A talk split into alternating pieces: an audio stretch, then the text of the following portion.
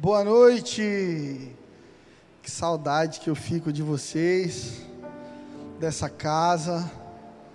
Tenho sentido no meu coração e também acompanhando as notícias que não vai demorar muito e nós já poderemos estar aqui reunidos, ainda que no número menor inicialmente, né, não em toda a capacidade como a gente tem visto no Brasil, em todos os templos, mas já começando, retomando os nossos cultos, se Deus quiser, nesse mês de junho, podendo receber alguns de vocês aqui para sentirem o que a gente consegue sentir aqui. E é, é, é muito incrível porque Deus não se move por multidão. O próprio Jesus disse isso, né? Que onde dois ou mais estivessem reunidos em seu nome, ali ele estaria. Porque Deus não honra número, Deus honra fome. O que Deus honra não é o fato de haver uma grande multidão o esperando, é o fato de existirem pessoas com fome pela manifestação da Sua glória, da Sua presença. A palavra que Deus colocou no meu coração para essa noite é uma palavra que traz bálsamo e entendimento, ensino bíblico para aqueles que de repente estão vivendo talvez a estação mais dolorosa das suas vidas e tiveram perdas e precisam recomeçar, precisam compreender qual a direção de Deus para as suas vidas nesse momento e muitas vezes estão lutando com perguntas como aonde está Deus no meio da dor? Aonde está Deus no meio do sofrimento? Por que, que Deus não intervém ao meu favor? Por que, que Deus permitiu que, que tal coisa acontecesse na minha vida e, e doesse tanto? E a gente precisa entender que é natural do ser humano é, questionar o porquê do sofrimento. Quando a gente está sentindo dor, rapidamente a gente já busca ajuda médica, a gente vai num hospital, a gente procura um parente para falar que está doendo e a gente quer entender como que a gente faz para aquela dor acabar. O que a gente não pode permitir é que a nossa vida seja guiada pelo nosso entendimento do que, que é bom e do que, que é ruim para nós. Nesse livro, na Bíblia Sagrada, na Palavra de Deus, a gente tem tantas histórias bonitas, especiais, de homens e de mulheres que decidiram viver suas vidas de acordo com a vontade de Deus e, e estudando a palavra, a gente vê que essas pessoas sofreram que essas pessoas tiveram momentos nas suas vidas de dor, de solidão. O próprio Jesus, o Messias, o Filho de Deus, ele ele diz: Pai, Pai, por que me desamparaste? Porque houve um momento ali na cruz em que Jesus recebendo todos os pecados da humanidade sobre si, e Isaías 6 diz que o nosso Deus é três vezes santo. É isso que os serafins declaram na sala do trono. Deus então permite que toda a punição dos nossos pecados caísse sobre Jesus naquele momento. Então Jesus percebe que estava só. Então é natural no processo da vida é natural nessa caminhada com Deus que em alguns momentos a gente sinta dor. Mas eu quero te encorajar e, e te ensinar a encontrar Deus no meio da dor. Talvez você está aí me ouvindo online e você se sente só, você está com medo, você está desempregado, você tem uma família para sustentar. Talvez você me assiste do seu celular e você está doente. E a tua pergunta é: onde está Deus? Porque a gente imagina que quem está com Deus não sofre. Mas isso não é verdade. Eu vou te falar nessa noite sobre três tipos de dores que alguém pode sofrer na sua vida, dentro daquilo que a gente vê analisando a vida das pessoas à luz da palavra de Deus, a história daqueles que decidiram viver na presença de Deus.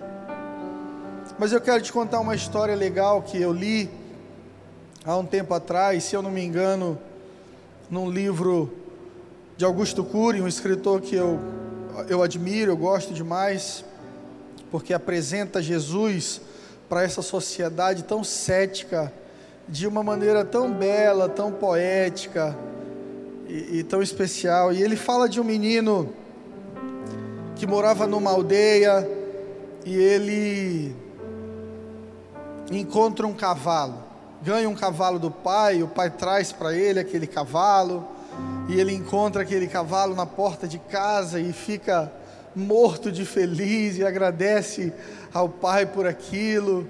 E o pai daquele menino era um sábio, era um, é, era um ancião daquela aldeia e um senhor muito respeitado. Então aquele menino brincando no seu cavalo e andando pela aldeia, passando na frente dos amigos, tirando onda, olha aí o cavalo que eu ganhei do meu pai.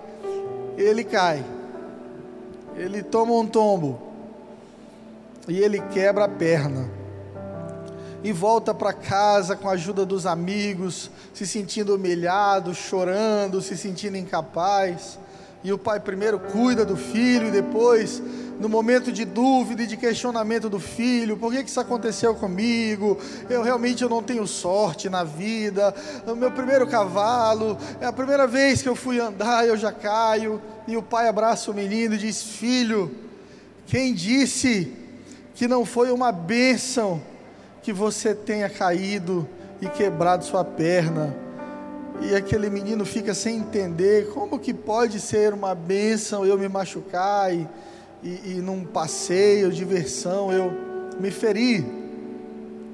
Então, a história conta que um grupo de terroristas, um grupo de bandidos daquela região sai por todas as aldeias, tocando fogo em tudo, e recrutando de forma obrigatória todos os jovens, os meninos, e deixavam apenas na aldeia as mulheres, as crianças e os incapazes, os doentes, aleijados, coxos, aqueles que não serviam para a guerra. Então aquele grupo chega justamente na aldeia do menino, e quando vai ali, e entra na, na tenda dele, ele está com a perna quebrada, deitado, e seu pai já é um velho, então eles ficam ali e vão embora. E o menino abraça o pai, muito agradecido, porque agora ele podia entender que até algumas coisas ruins que acontecem nas nossas vidas, algumas dessas coisas, elas têm um propósito maior há um ditado popular que diz o seguinte: há males que vêm para o bem.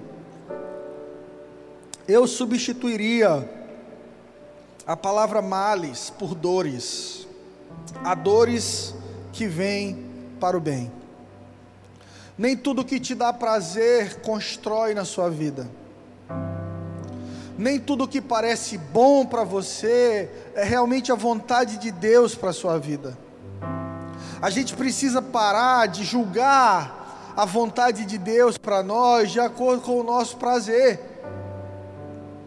Eu já vi na televisão pessoas que têm uma vida completamente distante de Deus, mas que, por serem bons na sua profissão, dizem assim: Deus está comigo. Deus está comigo porque eu era pobre e depois que eu comecei a trabalhar, eu só ganho dinheiro e eu consegui conquistar os meus sonhos. Ora, eu tenho certeza que existem pessoas que vão conseguir conquistar os seus sonhos e ainda assim irão para o inferno. Porque Deus não é uma caixinha de surpresas, Deus não é um Kinder Ovo que toda vez que você abre tem chocolate e um presentinho para você. Deus, sim, a palavra diz: coloca Deus em primeiro lugar na tua vida, te agrada do Senhor, e Ele satisfará o desejo do teu coração, porque todo pai bom, todo pai que é bom, gosta de ver o filho feliz. Mas a gente precisa mudar esse entendimento de que, quando a gente tem dinheiro, Deus está com a gente. Porque esse é um entendimento de mamon, de um Deus dessa terra.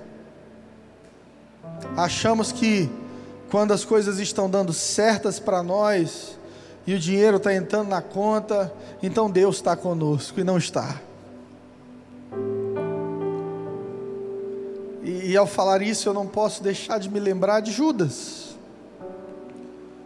Judas, que a palavra conta que andava com a bolsa, com os recursos do ministério de Jesus. Ele andava com Deus, ele assistia milagres,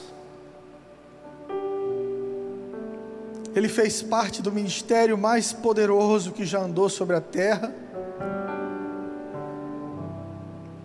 Ele tinha recurso, mas ele estava distante de Deus, ele estava distante do propósito. Judas estava perdido. Judas andava com o caminho, porque Jesus disse: Eu sou o caminho, a verdade e a vida.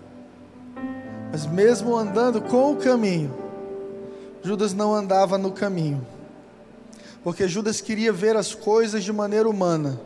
Sucesso para Judas era destituir o poder de Roma sobre Israel e levantar Jesus como um rei terreno mas Jesus então veio para abrir a mentalidade do seu povo e dizer: Eu não quero um trono na terra, o meu trono é no universo. A palavra diz que a terra é o estrado dos seus pés. O trono de Deus é muito maior do que o de qualquer presidente no mundo, ou de qualquer rei. Mas nós, quando não caminhamos em intimidade com Deus, quando não vivemos uma vida regada à oração e à intimidade com o Espírito Santo, corremos o risco de achar que uma vida de sucesso com Deus é como uma vida de sucesso na terra. Francis Chan, um escritor e pastor que eu admiro, ele disse o seguinte: o problema dessa geração na igreja é que os homens de Deus querem se parecer mais com grandes empresários do que com sacerdotes.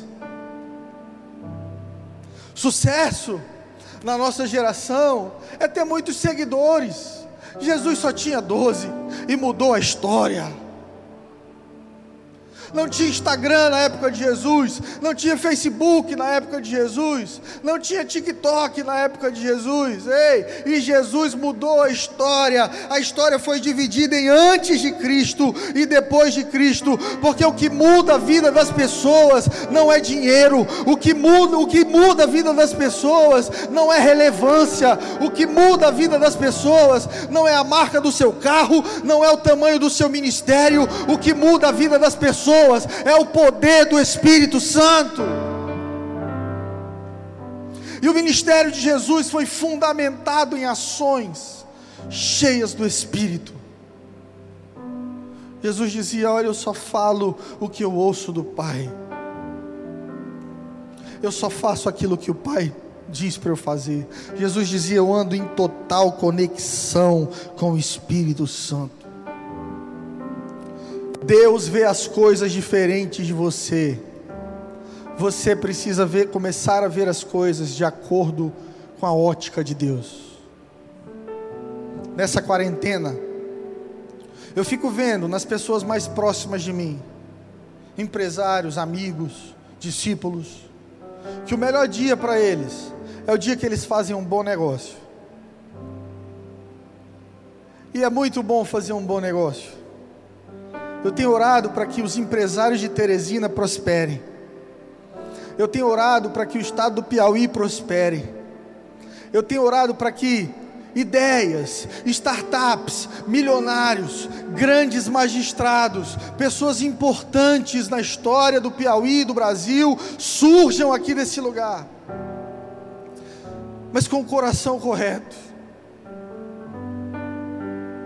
Se o melhor dia para mim é o dia que eu ganho algum dinheiro,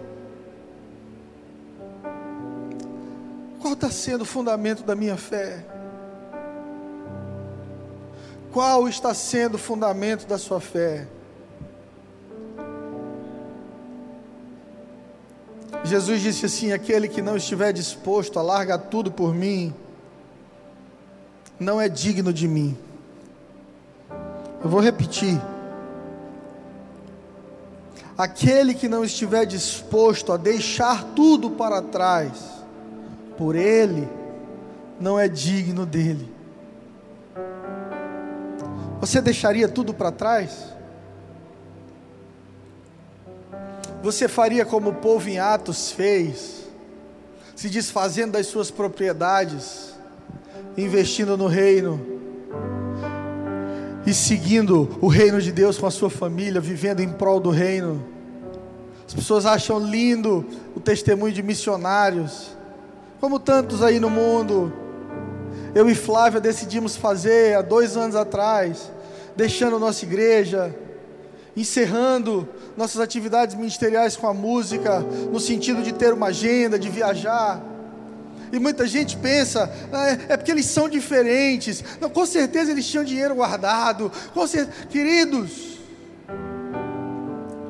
enquanto o reino de Deus for seu plano B, sua vida espiritual está totalmente desalinhada. Enquanto Jesus for o, o, o teu plano B na vida, se tudo der errado, então eu vou para Jesus. A tua fé e a tua ótica a respeito de fé precisa do colírio do Espírito Santo. Isaías, capítulo 55, versículo 8. Abra sua Bíblia comigo. Deus diz o seguinte para o seu povo: Isaías 5:8. Deus diz: Os meus pensamentos não são os pensamentos de vocês. Os seus caminhos não são os meus caminhos. Uau! Quer dizer que os pensamentos do Fred não são os pensamentos de Deus, que os caminhos do Fred não são os caminhos de Deus. Então o que, que o Fred precisa fazer? Ele precisa colocar o joelho no chão, ele precisa gerar intimidade com o Espírito Santo e perguntar: Senhor, quais são os teus pensamentos para mim?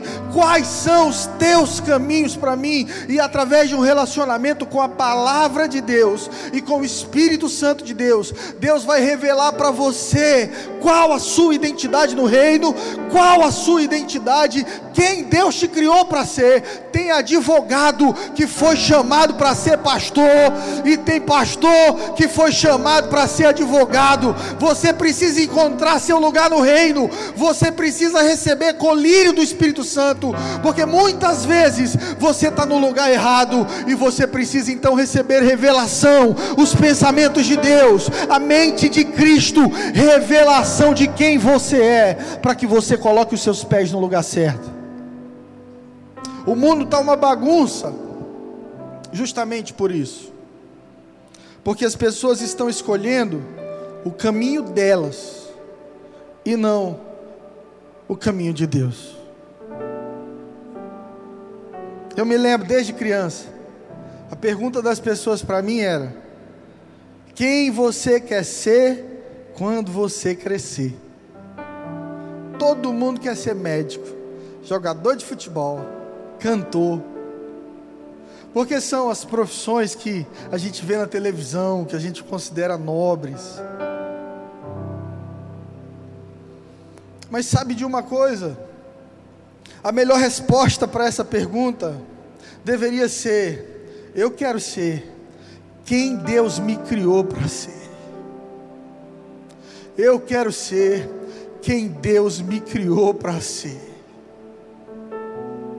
Eu não quero ser mais um escravo dessa corrida de ratos. Você já viu o hamster na rodinha? Nesse mundo que vivemos, existe essa rodinha onde as pessoas vivem em busca dos seus prazeres, do consumo, de suas realizações pessoais. E a maioria do mundo está nessa roda dia após dia, trabalhando por dinheiro, por sustento, para realizar seus desejos, para viver seus luxos, e quando fica velho, muitas vezes vai então lembrar de Deus. Por isso que eu amo Jesus. Eu sou apaixonado por Jesus. Que Jesus poderia ter nascido no palácio de Herodes. Jesus poderia ter nascido na família mais nobre da geração dele. Jesus nasce filho de José, carpinteiro, simples. E você não vê no decorrer da vida de Jesus os olhos e o coração de Jesus nas coisas materiais. Sabe por quê? Primeiro, Jesus sabia do tempo. E quando a gente entende que o tempo é curto, a gente não gasta tempo com o que não importa. Se eu te dissesse hoje, meu irmão, minha irmã, você que me assiste aí, que você vai morrer próximo mês. Hoje é dia 7 de junho. E se eu te dissesse assim, olha, irmão, eu recebi uma revelação mais, ruinzinha, mas eu recebi do céu. Eu preciso te falar. Dia 7 de julho você vai morrer. Você ia viver sua vida esse mês, perdendo tempo no Netflix. Se bem que algumas coisas você ganha tempo no Netflix, com documentários, com coisas legais que acrescentam. Mas o exagero disso te faz perder tempo. Você ia gastar tempo é, fofocando, falando mal dos outros, olhando para a vida dos outros. Você ia perder tempo com mágoas, chorando nessa cama. Ai, Fulano me feriu, falou mal de mim. Você ia perder tempo brigando com a tua família. Nunca você ia querer curtir, ir para um parque, respirar ar, ar, ar, livre, você ia querer dar uma caminhada, você ia querer comer aquela comida que você gosta, você ia querer investir em experiências que têm valor para você. E por isso, o salmista nos ensina quando diz: Ensina-me a contar os meus dias, para que alcance sabedoria. Porque uma pessoa sábia é uma pessoa que entende que o tempo está passando e que a gente precisa remir o tempo e usar o tempo com sabedoria.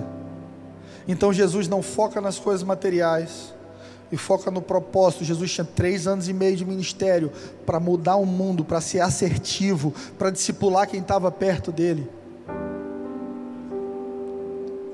Porque aqueles que caminham na presença de Deus são movidos por propósito. São pessoas que entendem que não é o que eu quero, não é o que eu acho legal, não é o que me faz bem. É o que Deus tem para mim, é o melhor para mim.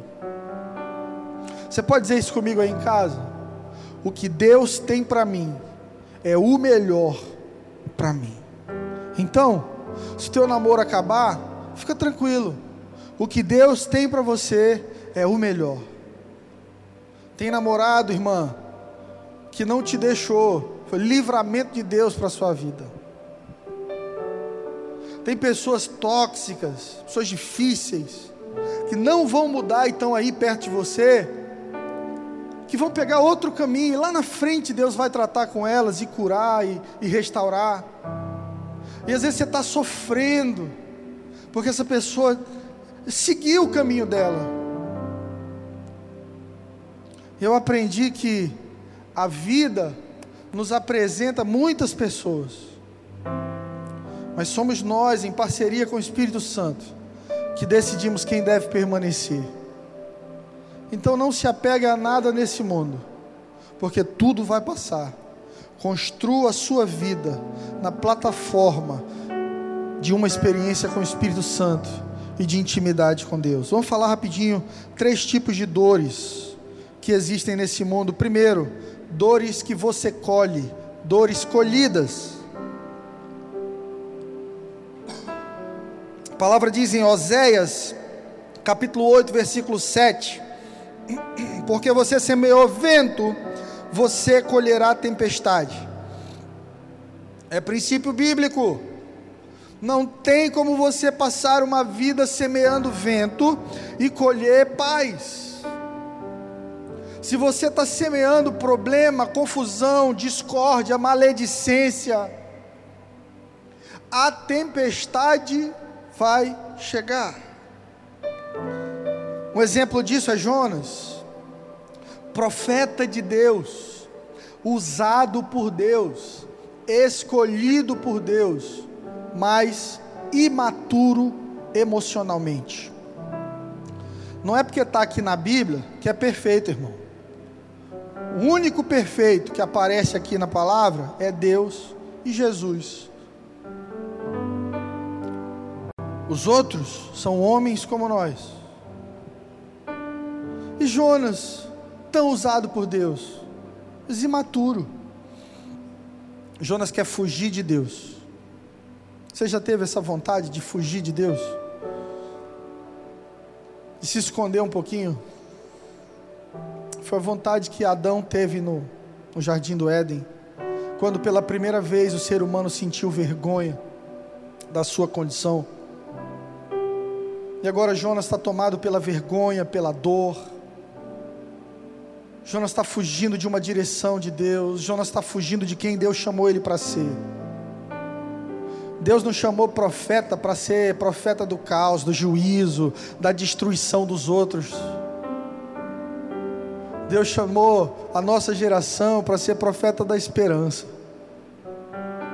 Todo juízo, toda condenação estava sobre Jesus ali naquela cruz. Agora nós só precisamos nos alinhar à vontade de Deus. E toda vez que você foge de quem Deus te chamou para ser, o preço disso será alto. Toda vez que você corre de Deus, toda vez que você foge de Deus em alguma área da sua vida, o preço será alto. Esse pecado preferido que você cultiva e ninguém sabe, essa amante, o teu amor pelo dinheiro, não consegue ajudar ninguém, não consegue ser dizimista, não consegue ser ofertante, porque o dinheiro te tem, não é você que tem o dinheiro, não consegue ajudar sua família, não consegue perdoar, você vai construindo deuses dentro de você, e você então vai se tornando algo diferente de quem Deus te chamou para ser, e o amor de Deus vai se manifestar na colheita do vento que você tem semeado. Muitas vezes, o Espírito Santo de Deus envia tempestades para alinhar a nossa direção. A gente já sabe o resto da história. Jonas entra num navio, o navio entra numa tempestade absurda. O pessoal vai tirar sorte porque aquilo não é normal. E as pessoas desconfiam que é algo espiritual, e tirando a sorte, descobrem que era justamente Jonas, e Jonas se acusa: sou eu mesmo. Jonas pede para ser morto, porque quem pede para ser lançado no mar no meio de uma tempestade quer morrer. E é essa a sensação de quem vive fora da vontade de Deus. É essa a sensação de quem vive uma deformação da identidade de Deus para a sua vida, sentimento de morte. Você está vivo, mas por dentro você está morto. É uma geração de mortos vivos, de pessoas que por dentro, por fora estão sorrindo, estão bem vestidas, mas por dentro estão machucadas, estão feridas, estão morrendo pergunta que hoje muita gente faz quando alguém se suicida, quando alguém tira a própria vida. É, meu Deus, mas, mas me parecia que estava tão bem. Teve com a gente mês passado e estava sorrindo aqui. Nunca imaginei. São mortos vivos. Por isso Jesus disse: Eu vim para que tenham vida e vida em abundância. Deus não quer te dar qualquer vida. Deus não quer melhorar a tua vida. Deus quer te dar vida nova, Deus quer te dar vida abundante, Deus quer restaurar a tua identidade, Deus quer restaurar o propósito dele na tua vida, Deus quer te colocar na rota certa, na qual ele te criou para caminhar e para viver. Ei, deixa de ser orgulhoso, deixa de ser teimoso, deixa de ser burro igual um jumento. Você tem ouvido Deus falar contigo através da tua mãe, através dos teus irmãos, da tua esposa, do teu marido. Deus está colocando, te cercando de cuidado cuidado, Deus está falando contigo todos os dias, mas você insiste em fugir da face de Deus, e aí você vai colher dor. A tempestade que veio sobre aquele barco era o amor de Deus.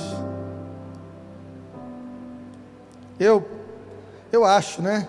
Eu não cheguei a ter um diagnóstico médico dos dois momentos mais difíceis da minha vida que eu tive de atravessar, que eu identifiquei os sintomas da depressão mas quando eu estava sentindo tudo aquilo, a minha oração é: Deus, arranca esse sentimento de mim, Deus, arranca esse vazio de mim, Deus, arranca esses pensamentos de mim. Mas hoje, depois de ter vencido, eu posso dizer para você nessa noite: glória a Deus pelo sofrimento que eu vivi, glória a Deus pelo período difícil que eu vivi, glória a Deus pelo vazio que eu senti, porque através daquele vazio eu pude perceber que só Jesus, somente Jesus, preenche a minha vida por completo.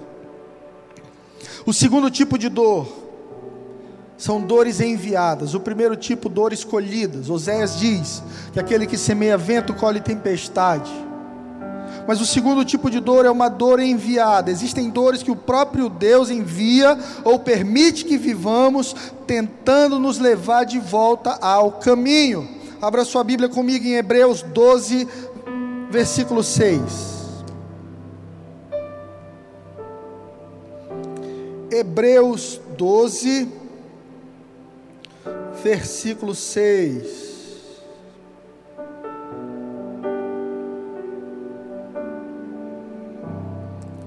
Hebreus 12, 6, a palavra do Senhor diz o seguinte: Pois o Senhor disciplina a quem ama, e castiga a todo aquele que trata como filho. Uau! Olha a lógica da Bíblia aqui, irmão. Castigo dói. Não sei se você pegou uns castigos aí quando você era criança. Eu peguei alguns, porque era hiperativo e muitas vezes desobediente. E toda vez que o meu pai me castigava, ou minha mãe me castigava, eu pensava: não me ama, está me batendo. Não me ama, tirou o meu videogame. E a gente se relaciona com Deus da mesma forma. Deus não me ama, não fechei aquele contrato. Deus não me ama, meu namoro acabou. Deus não me ama. Eu não consegui aquela, passar naquela prova, eu não consegui aquele concurso. Deus não me ama. Eu perdi algo que eu valorizava muito. Deus não me ama. Eu estou passando um momento difícil nessa quarentena. Deus me abandonou, Deus não te abandonou. A palavra diz que Ele disciplina quem ama e castiga todo aquele a quem chama e aceita como filho. Existem dores que Deus permite na sua vida para te dizer: você está no lugar errado. Existem dores que Deus permite na sua vida para te dizer: você está pensando da forma errada, você está agindo da maneira errada. Porque quando nós estamos em dor, nós ficamos sensíveis. E quando a gente está sensível, o nosso coração é quebrantado. E quando o nosso coração é quebrantado, Deus fala conosco e a gente ouve.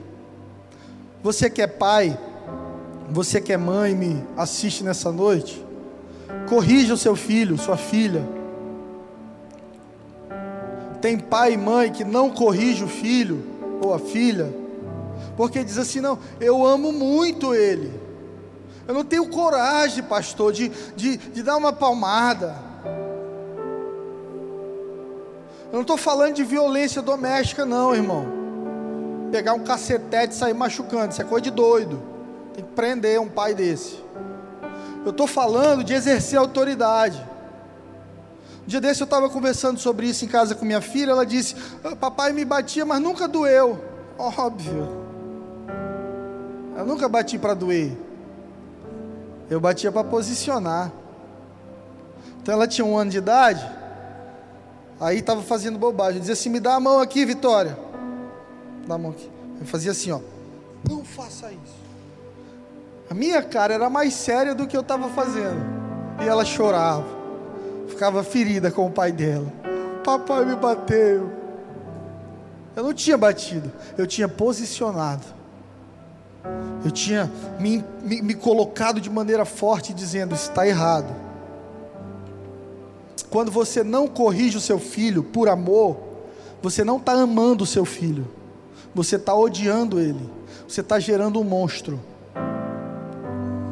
Quando você não exerce a disciplina na vida do seu filho. Ah, pastor, porque eu apanhei muito do meu pai, minha mãe era violenta, apanhei com vara de goiabeira, apanhei com chinela Raider, apanhei com, com havaianas, daquelas teleguiadas. Você corre pela casa, ela te segue. Por isso eu não bato no meu filho, porque doeu demais em mim. Se você não ama o seu filho, não corrija o seu filho. Se você ama o seu filho, corrija. Corrija com amor, com decência. Não humilhe o seu filho na, na presença dos amigos. Não humilhe sua filha na presença dos amigos. Não fale de maneira é, desrespeitosa. Não exponha quem você ama na frente de ninguém. Por isso o apóstolo Paulo diz que aquele que almeja o episcopado, aquele que serve ao Senhor na igreja, deve ter domínio sobre os seus filhos, ou seja, deve ter o respeito dos seus filhos, sem agir de violência, sem agir de destemperança, mas cheio do Espírito Santo de Deus. Ei, é possível você ter o governo da sua casa cheio do Espírito Santo de Deus, é possível criar os seus filhos debaixo de uma disciplina santa, cheio do Espírito Santo de Deus porque Deus faz isso conosco como filhos. E ai de nós se não fôssemos corrigidos pelo nosso Pai eterno, que nos corrige porque nos ama. Entenda algo: existe uma diferença entre disciplina e juízo. Esse é um conflito grande na igreja moderna. Quando a gente vê alguém sendo exposto quando a gente vê alguém sofrendo a tempestade que semeou, Muita gente diz: o papel da igreja é amar e não julgar. Não, Deus é amor, Deus não julga ninguém, Deus não faz ninguém sofrer, Deus é amoroso. Eu quero que você abra sua Bíblia em Romanos, capítulo 8, versículo 1, versículo 2. A palavra diz: Portanto, Agora nenhuma condenação há para aqueles que estão em Cristo Jesus, que não andam segundo a carne, mas segundo o Espírito. Porque a lei do Espírito de vida em Cristo Jesus me livrou da lei do pecado e da morte, ou seja, a lei do pecado e da morte já não atua mais em nós. Jesus Cristo nos salvou, Jesus Cristo nos livrou da morte e do pecado o juízo de Deus que era sobre nós foi completamente lançado sobre Jesus. Porém, a disciplina de Deus é manifestação, uma das manifestações do amor de Deus por nós. Ah, como dói ser disciplinado por Deus. Eu já fui. E dói muito.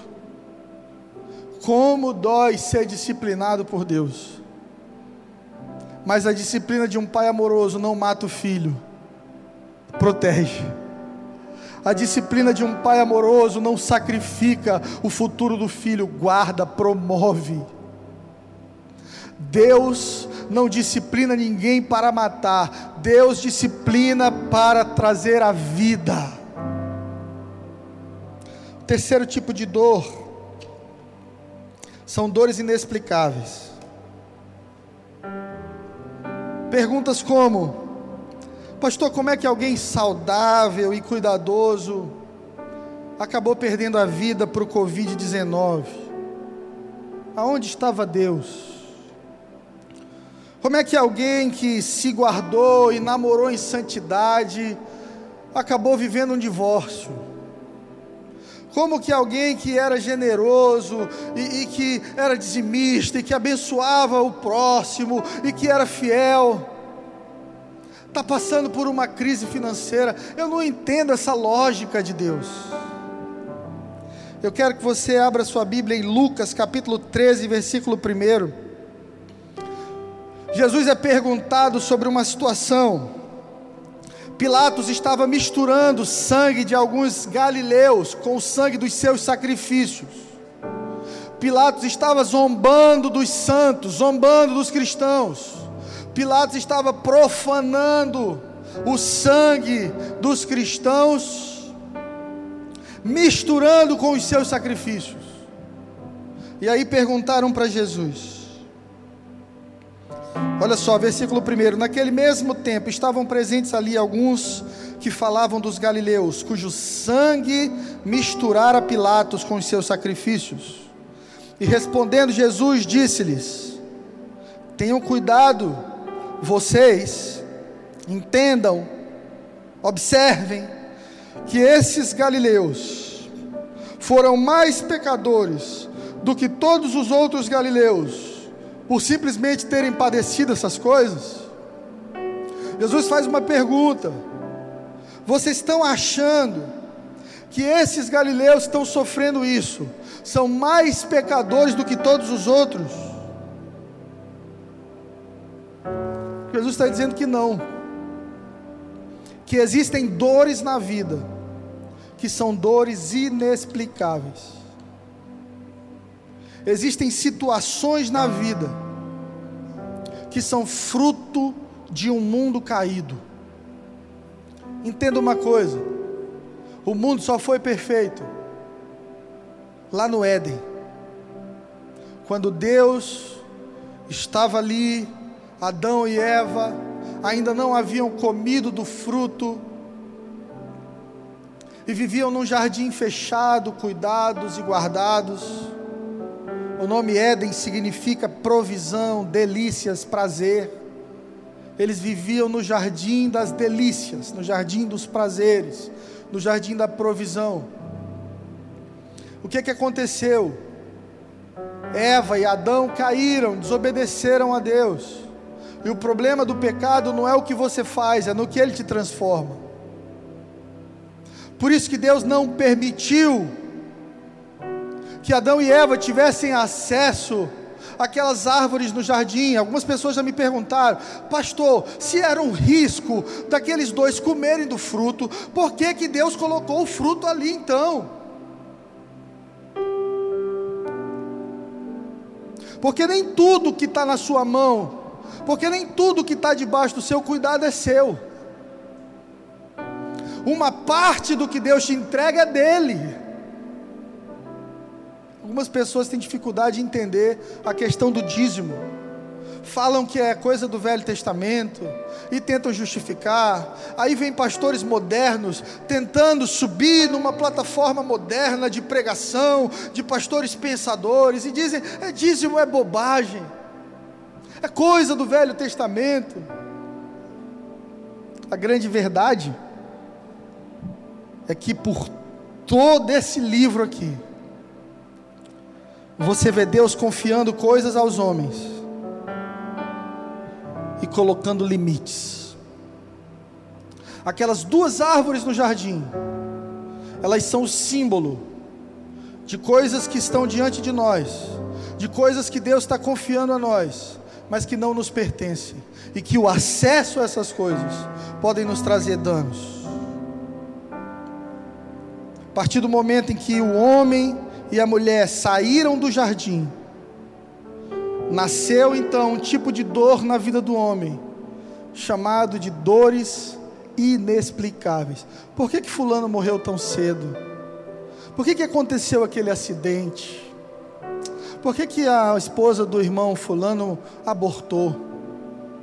Por que, que eu fui demitido no meio da quarentena? Se não há um motivo intelectual para explicar, então a gente leva esse problema para a categoria de dores inexplicáveis. Eclesiastes capítulo 9, versículo 2. A Bíblia diz: Tudo sucede igualmente a todos. O mesmo sucede ao justo, sucede ao ímpio, ao bom, ao puro, como ao impuro. Assim ao que sacrifica, como ao que não sacrifica. Assim ao bom, como ao pecador. Assim, assim também ao que jura, como ao que teme o juramento. Deus está dizendo: Eu sou bom, a minha bondade, os meus pensamentos são mais altos que os de vocês. Eu vou abençoar toda a humanidade, mantendo a minha palavra, os meus princípios sobre vocês, até aquele que não me serve, até aquele que não anda na minha presença, mas honra um princípio, viverá a colheita do princípio. Por que, tem empresário ateu que prospera? Porque vive o princípio da generosidade. Por que tem gente que não caminha muito perto de Deus, como algumas pessoas que estão dentro da igreja caminham, mas acaba recebendo graça, alegria, vitórias, as bênçãos de Deus, porque o coração daquela pessoa se inclina aos princípios de Deus. Porque o nosso Deus é um Deus de princípios. E Deus está dizendo: o que acontecer com o justo, acontecerá com o ímpio. O que eu fizer para o bom, eu farei também para o impuro. O que eu fizer para aquele que vive uma vida de sacrifícios, eu também abrirei portas para aquele que não sacrifica, porque eu sou um Deus bom, eu sou um Deus misericordioso, mas, querido, a grande chave de sabedoria da palavra é que promessas mais altas, coisas maiores, revelações mais poderosas, há um caminho mais alto para aqueles que decidem viver sua vida na presença de Deus. Deuteronômio 28, a palavra fala: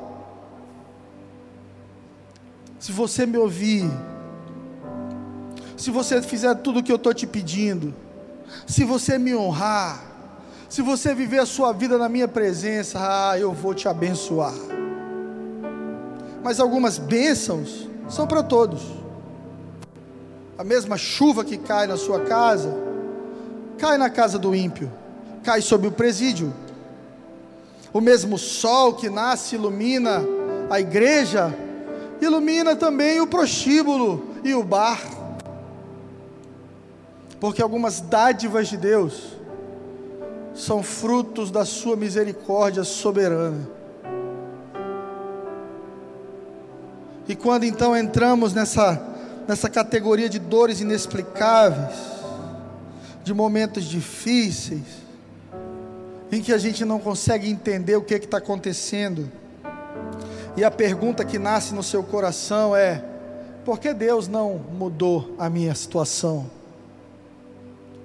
Você precisa entender que mesmo quando Deus não entrar no cenário de dor da sua vida imediatamente para mudar, se você der espaço, Deus entra para restaurar todas as coisas e restituir. Olha para a vida de Jó. Jó era um homem justo. Jó fazia sacrifícios pelos possíveis pecados dos seus filhos, de tão preocupado que Jó era com o relacionamento com Deus. Os filhos davam uma festa, Jó, no dia seguinte fazia um sacrifício. Senhor, se os meus filhos pecaram, perdoa-nos, nós queremos a tua amizade, queremos a tua presença.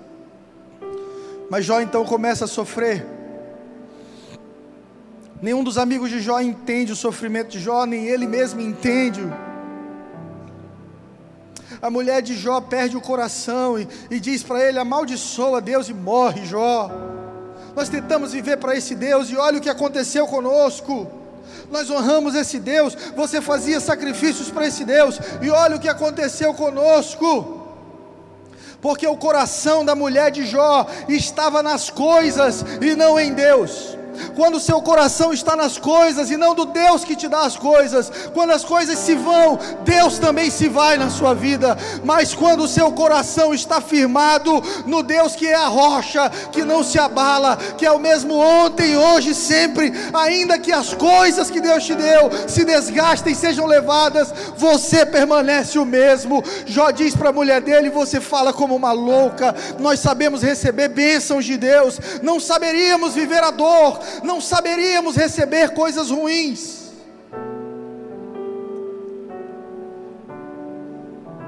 Louvado seja o Deus que nos deu, bendito seja o Deus que levou, abençoado seja o Deus que levou, porque se levou, escolheu assim. Eu imagino quão difícil deve ter sido para Jó falar isso.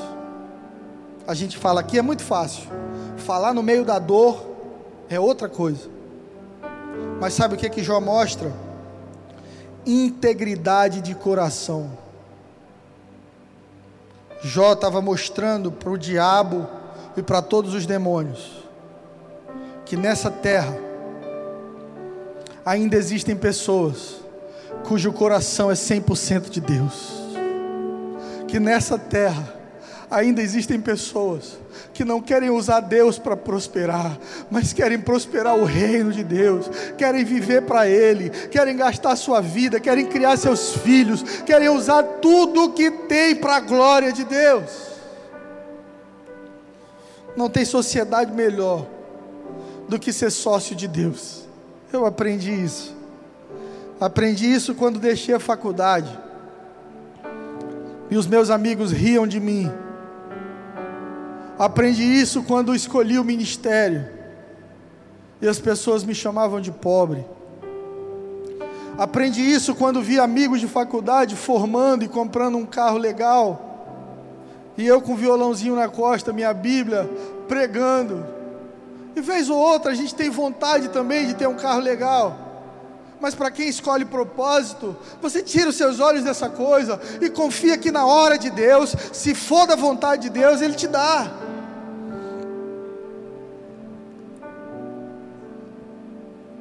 E a minha oração sempre foi: Senhor, tudo que o Senhor colocar na minha mão é teu. Tudo que o Senhor colocar na minha mão é teu. Deus me deu uma esposa, é dele. Deus me deu dois filhos lindos, é dele. Deus me deu canções, são dele. Deus me deu uma voz, eu uso para a glória dele. Deus me deu ar para respirar, me deu um corpo, me deu vida e a minha adoração a Deus é dizer: Senhor, eis-me aqui. O Senhor pode me mover. O Senhor pode me levar para onde o Senhor quiser. O Senhor pode colocar as tuas palavras na minha boca. E eu vou anunciar aqueles que precisam. Eu quero viver para a tua glória, Senhor. E quando você faz de Deus o seu sócio, nada vai faltar. Não vai faltar pão na sua mesa, nem na mesa dos teus filhos, nem na mesa dos filhos dos teus filhos. Hoje minha filha disse: Papai, eu não sei o que acontece aqui em casa, comida cai do céu. Falei domingo passado que eu gostava de bolo, irmão. De segunda a hoje foi um bolo chegando todo dia. Um beijo para você que me mandou bolo. Essa semana eu vou escolher salgado. Se você quiser demonstrar seu amor por mim, mande uma coxinha, uma esfirra, que eu vou receber seu amor. Eu olhei para minha filha, ela disse: Pai, aqui em casa comida cai do céu. E eu lembrei que o povo lá no deserto levantava de manhã e o maná havia caído do céu, porque quem caminha na dependência de Deus, porque quem escolhe o chamado de Deus, não vive falta de nada, pelo contrário, caminhará em provisão, caminhará em graça, ainda que eu ande pelo vale da sombra da morte, eu não terei medo, porque tu estás comigo. Davi deixa bem claro: andar com Deus não é sobre evitar os vales, existirão vales, mas ainda que eu ande pelo vale, tu estarás comigo. Meu irmão, minha irmã, a sua maior riqueza é Deus. A coisa mais poderosa que você tem nessa quarentena não é a hidróxido de cloroquina, não é um médico na família, não é um plano de saúde que te ajude, não é recurso para passar por esse momento sem se preocupar. A coisa mais poderosa que você tem é Deus. Quem tem Deus tem tudo. Quem tem Deus tem tudo. Quem tem tudo e não tem Deus não tem nada. Você que me assiste nessa noite, talvez você seja um desses que tem tudo e não tem nada. Você tem boa condição financeira, você tem boa formação, você formou uma família, você realizou seus sonhos mas mesmo tendo vivido tudo isso, você olha para dentro e você se sente vazio, você se sente sozinho, você se sente enfraquecido. Eu quero te dizer que tudo o que você precisa nessa noite é da presença do Espírito Santo de Deus preenchendo o teu ser. Talvez você seja o segundo tipo de pessoa. Você não tem nada tudo que você tem é fé. Tudo que você tem é amizade com Deus, que tem cuidado de ti e nada tem te faltado.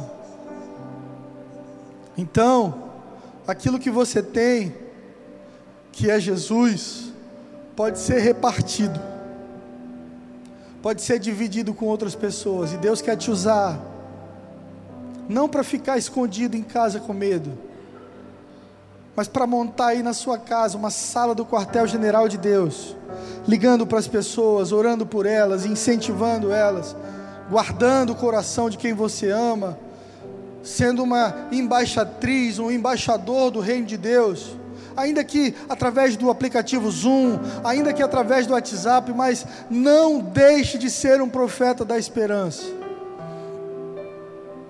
Para você que deseja entregar sua vida a Jesus nessa noite,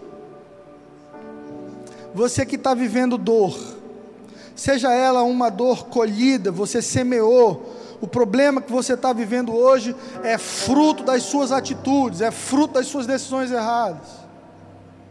Talvez você esteja vivendo uma dor inexplicável, Talvez você esteja vivendo uma dor enviada. Deus te colocou no meio dessa dor para te trazer de volta ao propósito de dele para a sua vida.